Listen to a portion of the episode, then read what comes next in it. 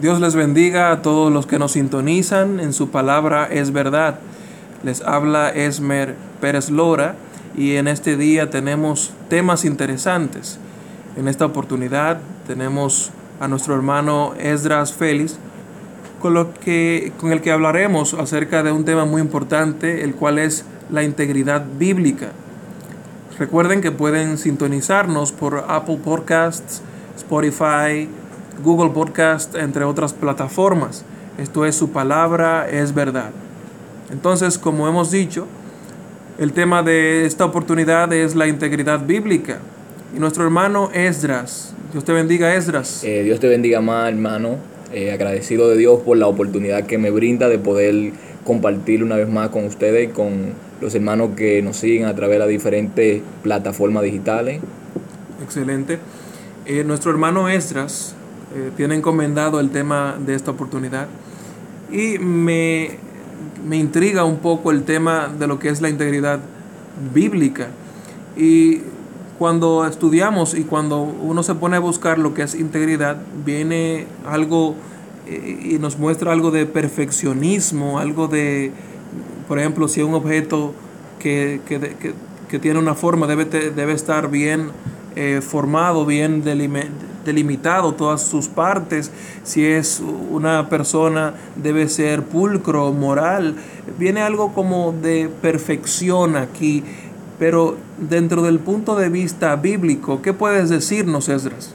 Eh, bueno, desde el punto de vista bíblico, la, la, integridad lo que habla sobre la rectitud, sobre interés moral, sobre una persona que es veraz, que es digna de confianza y que es coherente. Cuando hablamos que es coherente nos referimos que debe haber una correspondencia entre lo que decimos y cómo actuamos. Jesús siempre tenía conflicto con los fariseos porque los fariseos eh, hablaban eh, de la ley, predicaban la ley, sin embargo, ellos no vivían conforme a la ley y en una ocasión le dijo a sus discípulos, ustedes pueden hacer todo lo que ellos dicen, pero no hagan lo que ellos hacen porque ellos dicen y no hacen. Entonces, integridad y correspondencia entre lo que se dice y, y, lo que se hace. Una persona íntegra también, la integridad demanda que nosotros siempre hagamos lo correcto, eh, lo que está conforme a la sana doctrina, lo que está conforme a lo que Dios ha revelado, pero también demanda que nosotros lo, lo hagamos a través de los medios correctos, que el fin no justifica los medios, sino que tenemos que hacerlo con los medios que Dios ha establecido que lo hagamos.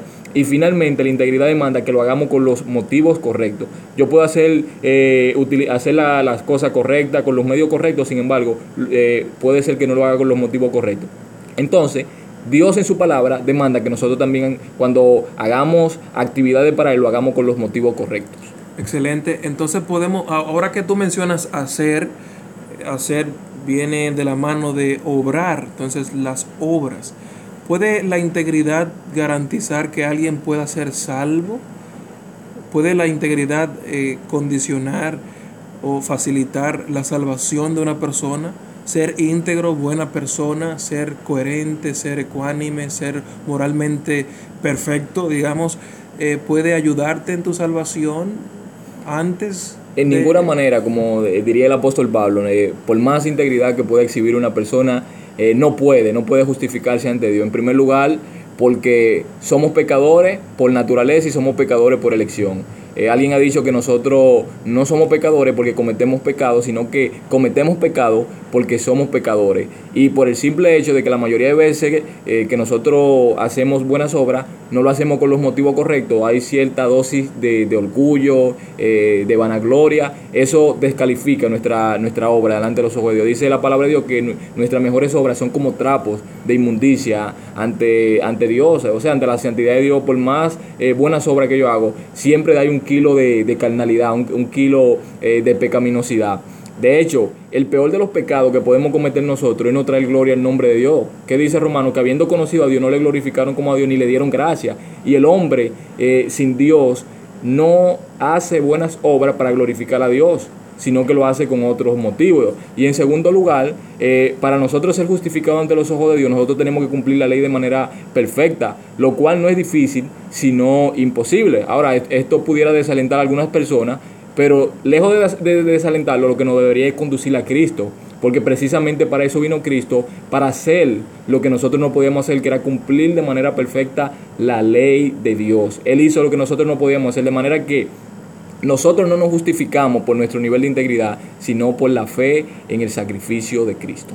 Amén. Y entonces esto nos trae a la santidad de Dios y la santidad. Y podríamos decir que la integridad va de la mano con la santidad. O, y podríamos decir también, pero bueno, entonces luego de ser justificado por Dios, ¿debo ser íntegro Eh, o santo? Exactamente, hay una, una relación, una relación de, de causa y efecto. Un fruto de la justificación es la santificación. Eh, no, nos som- no somos justificados porque eh, somos íntegros, pero por cuanto yo soy eh, justificado, entonces el fruto de esa justificación va a ser una vida de santidad. Alguien ha dicho que la justificación es por la fe sola, pero esa fe nunca viene sola, sino que viene acompañado de una vida de fruto, de una vida de buenas obras. Eh, dice el apóstol Pablo eh, que nosotros ahora hemos sido eh, justificados, dice, pero ahora habiendo sido libertados del pecado y hecho siervo de Dios, tenéis por vuestro fruto la santificación y como resultado la vida eterna. Entonces, cuando yo soy eh, salvado, eh, una causa inmediata va a ser una vida de justificación. Donde están los frutos, decían los predicadores de antaño, donde está la gracia, estarán presentes los frutos. Amén. Y una exhortación final a los jóvenes y a, los, a todas las personas que nos sintonizan, nos escuchan. ¿Qué podrías decirles? Eh, mi exhortación, la exhortación que le doy a cada persona, a cada joven que me escucha, es que si queremos vivir una vida de integridad, lo primero que nosotros debemos afirmar nuestros corazones en la palabra de Dios. Ese es el primer paso, afirmar nuestro corazón en la palabra de Dios. Si yo quiero vivir conforme a la palabra de Dios, entonces yo tengo que conocer la voluntad revelada de Dios. En la Biblia vemos que eh, todo hombre que se pro- procuró ser íntegro ante los ojos de Dios, lo primero que hizo fue eh, conocer la palabra de Dios. Esdras, Amén. antes de, antes de iniciar su ministerio, lo primero que hizo fue estudiar la palabra de Dios, ponerla en práctica y luego enseñarla al pueblo. Eh, en, lo- en los libros históricos encontramos episodios donde el pueblo inicia un proceso de reforma, pero lo que condujo a que ellos se reformaran fue escuchar la palabra de Dios. Eh, David dice, cuando conozca tus mandamientos, cuando yo conozca tus mandamientos, en el eh, Salmo 119, yo voy a andar en integridad. En segundo lugar, lo que tenemos que hacer es algo muy, muy obvio, pero es decidir ser íntegro. Eh, los jóvenes de, de hebreo en, en- en Babilonia dice que ellos eh, decidieron, decidieron ser íntegros, eh, a pesar de las amenazas. Dice la Biblia también en el libro de Daniel que Daniel se propuso no contaminarse cuando lo- los israelitas dijeron eh, estaban por, por eh, desviarse de los mandamientos de Dios, eh, Josué le dijo, mire, decidan lo que ustedes van a hacer, pero yo y mi casa serviremos a Jehová. Entonces, lo que debemos hacer es decidir ser íntegro, decidir poner en práctica lo que Dios ha revelado en su palabra. Ese yo creo que ese es uno, uno de los puntos más difíciles que tenemos, tomar, poner en práctica lo que Dios ha revelado. Y en tercer y último lugar es analizar los motivos de nuestras decisiones, porque podemos eh, decidir ser íntegro, pero tal vez los motivos no sean lo correcto. Entonces, Dios no tan solo le interesa nuestras acciones, sino que Dios le interesa la pasión y la sinceridad con la cual yo trabajo en su obra. Amén. A Dios la gloria por esta oportunidad. Esto ha sido su palabra, es verdad, y esperamos que haya sido de edificación para todos ustedes. Hasta la próxima.